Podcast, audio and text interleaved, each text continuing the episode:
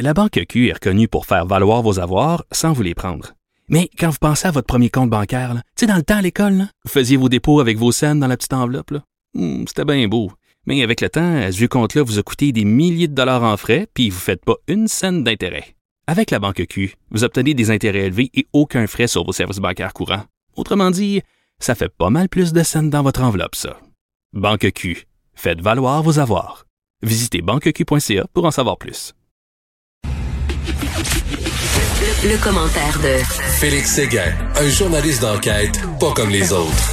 Écoute, quelle histoire triste quand même, Félix, cette adolescente de 15 ans euh, qui euh, est une Algérienne qui avait choisi, sa famille avait choisi le Canada pour sa tranquillité faut le faire, là, puis elle, elle se fait tirer finalement euh, dans une histoire de gang de rue dans le nord de Montréal. C'est une tristesse sans nom, Félix. Oui, c'est à pleurer. On en parlait hier, euh, Richard, du, euh, du meurtre de cette adolescente de 15 ans, mais il y a plus de détails qui, euh, qui émergent justement sur, sur sa personnalité, sur elle-même, puis sur ce geste totalement gratuit aussi dont elle a été victime.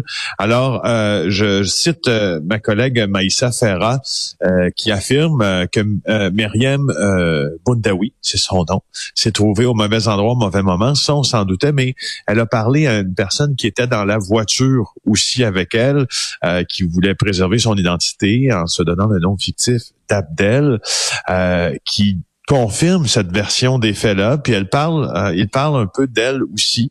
Elle allait avoir 16 ans en mars. Elle vivait à La Prairie, sur la rive sud de Montréal, avec sa sœur depuis deux ans. Euh, c'est une fille, il semble, studieuse, n'est pas dans ses habitudes de sortir pendant de longues périodes sans donner de nouvelles. Euh, on l'a vu dernière fois, la dernière fois dimanche matin. Puis vers 17 heures, on n'avait pas de ses nouvelles. Alors sa famille qui s'inquiétait du couvre-feu euh, a appelé la police parce qu'elle se sentait un peu euh, impuissante par rapport à ça. C'était pas dans ses habitudes.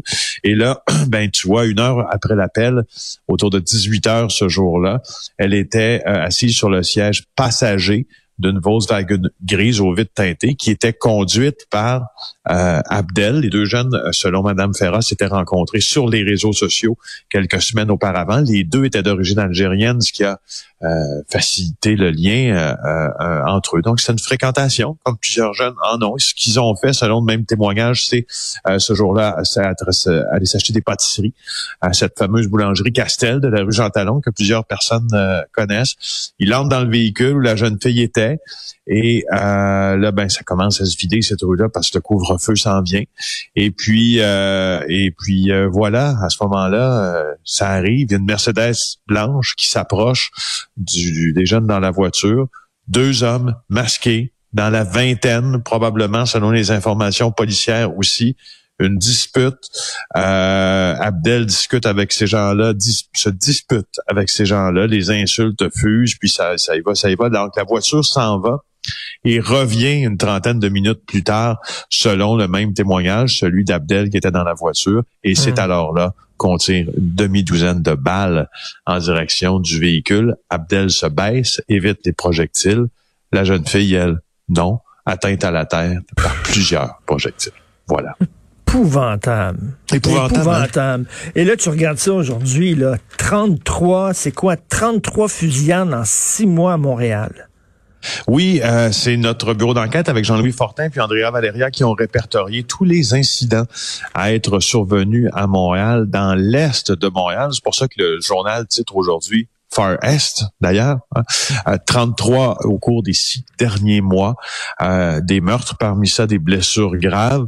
Euh, alors il y a vraiment euh, une recrudescence statistique des événements violents, des. Je, te, je portais à te dire des fusillades violentes, si toutefois euh, ce terme-là peut être indiqué, parce que, tu sais, je veux dire, ça se peut, euh, exemple, euh, bon, que quelqu'un se fasse tirer sur le mur de sa, fasse tirer sur le mur de sa maison, des, des crimes par arme à feu, j'entends, des crimes contre la propriété, même par arme à feu, des coups de feu tirés en l'air, mais des personnes ciblées dans des altercations, c'est franchement, euh, c'est que ça commence à être franchement inquiétant, surtout qu'on avait cette promesse-là du SPBM de s'en prendre non pas juste à ceux qui possèdent les armes, mais à ceux qui vendent les armes, parce que c'est comme ça qu'on va avoir du succès. Enlever les armes de la rue, là, ben c'est pas si facile que ça. Faut que tu prennes celui qui les vend des armes, pas juste celui qui les achète les armes.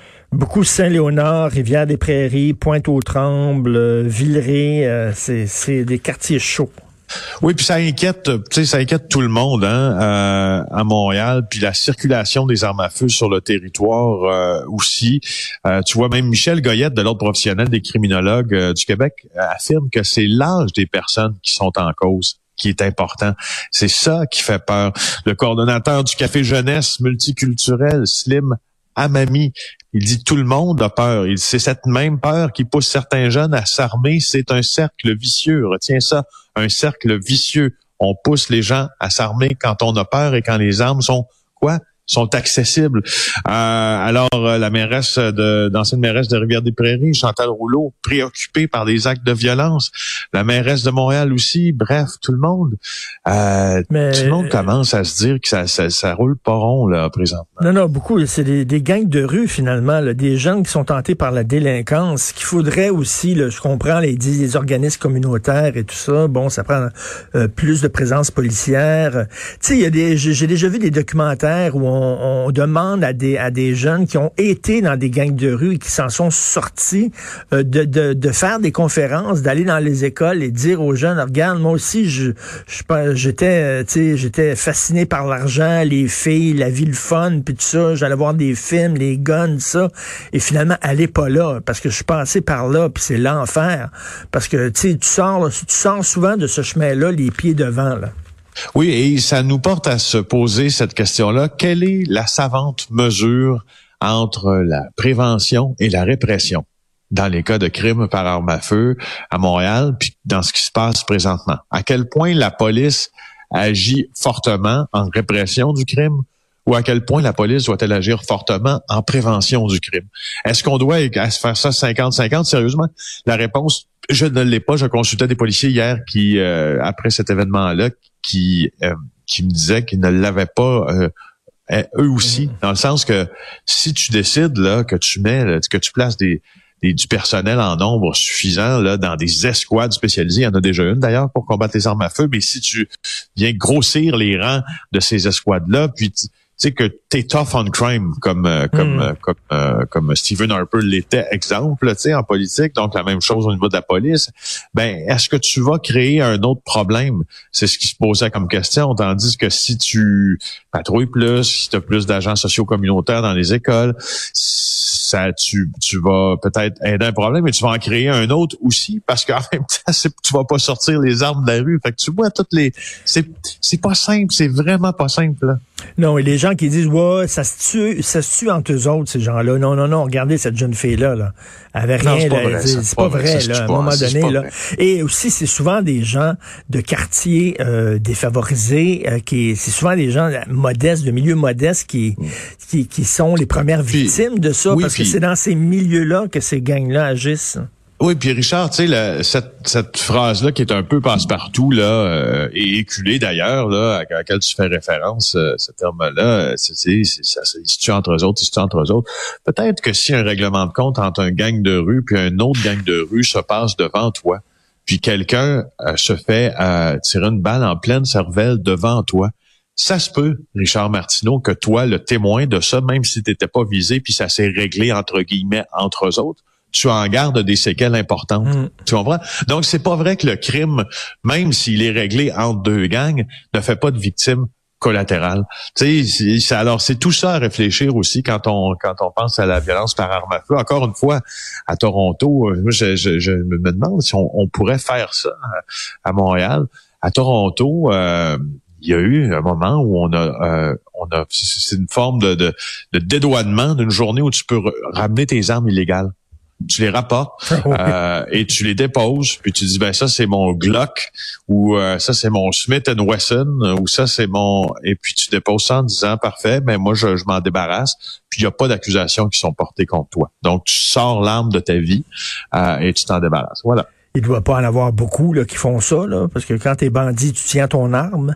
C'est rare que ben tu oui, mais ça avait connu quand même un succès cette affaire-là. C'est ça qui arrive à Toronto. Il y a des gens qui euh, qui avaient cru que c'était peut-être la meilleure chose à faire dans les circonstances. Pourquoi? Je sais pas. Mais euh, mais enfin, je, je sérieusement, je me demande ce qu'il faut faire. Puis on dirait que personne. À regarder tous les témoignages là que je vois là, il y a personne qui semble avoir la solution présentement. Puis pas nous ce matin en plus. Non, non, c'est vraiment un gros problème. Maintenant, Montréal devient vraiment une ville tough. On dirait, on dirait New York dans les années 70. Tu veux nous parler de la, d'une quarantaine? Oui, je veux te parler de cette euh, quarantaine là de trois jours pour euh, les arrivants euh, de l'étranger. Alors bon ben c'est c'est partiellement dévoilé tout ça. L'agence de santé publique a dévoilé ses critères à l'attention, à l'intention des hôteliers qui, eux, ont jusqu'au 10 février pour se manifester en disant, bon, ben moi, je veux accueillir les voyageurs qui reviennent dans l'étranger, de l'étranger plutôt. Alors, voici les spécifications, mon cher Richard. Les établissements doivent être à 10 kilomètres euh, dans un rayon de 10 kilomètres d'un aéroport international, en mesure de faire parvenir des repas conformes au guide alimentaire canadien, sans contact dans les chambres, offrir un accès gratuit au Wi-Fi, Enfin, le transport des voyageurs de l'aéroport à leur chambre sera assuré par les hôtels qui vont respecter des normes de ventilation, un protocole de nettoyage très strict.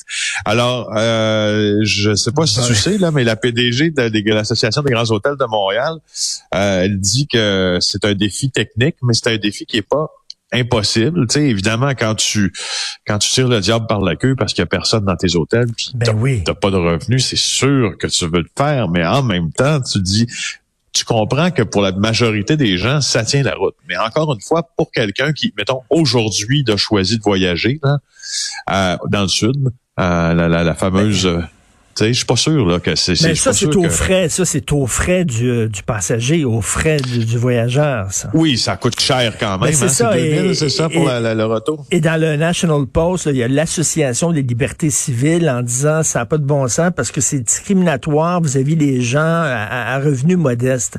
Mais je m'excuse, mais les gens à revenus modestes, ils voyagent pas. Ils n'ont pas pris l'avion pour aller dans le sud, à Miami, ou tu sais, veux dire quand même, si tu as assez d'argent pour voyager en temps de pandémie, ben, tu as assez d'argent pour te mettre en quarantaine. Ben effectivement, puis tu sais en même temps les hôtels euh, c'est bien c'est c'est bien gentil tout ça de de de- de- d'héberger des gens. Puis euh, ça va leur faire un peu d'argent. Mais la la présidente de Christiane Germain là, la coprésidente des des hôtels Germain a dit que c'est pas ça qui va permettre aux hôtels de sortir du marasme là. Ben Elle non. dit en rigolant Lancel que la Saint-Valentin va être de loin pour nous. Ben oui, écoute, c'est un, comme on dit, un plaster sur une plaie béante. C'est pas ça qui va leur permettre de sortir euh, de là. Et euh, écoute, je sais pas si on a le temps de parler d'Hugo Fredette euh, très rapidement. Bon, en 30 secondes, là, Hugo Fredette, là, euh, cet assassin a été condamné à passer au moins 25 ans derrière euh, les barreaux. On sait c'est qui. Hugo Fredette, il a tué euh, sa conjointe, un innocent dans sa fuite aussi avec son enfant. Ben, euh, euh, la couronne veut porter la sentence en appel pour doubler cette sentence-là à 50 ans derrière les barreaux. 50 ans. Merci beaucoup, Félix Séguin, du Au bureau d'enquête et animateur à GE. On se reparle demain. Passe une excellente journée.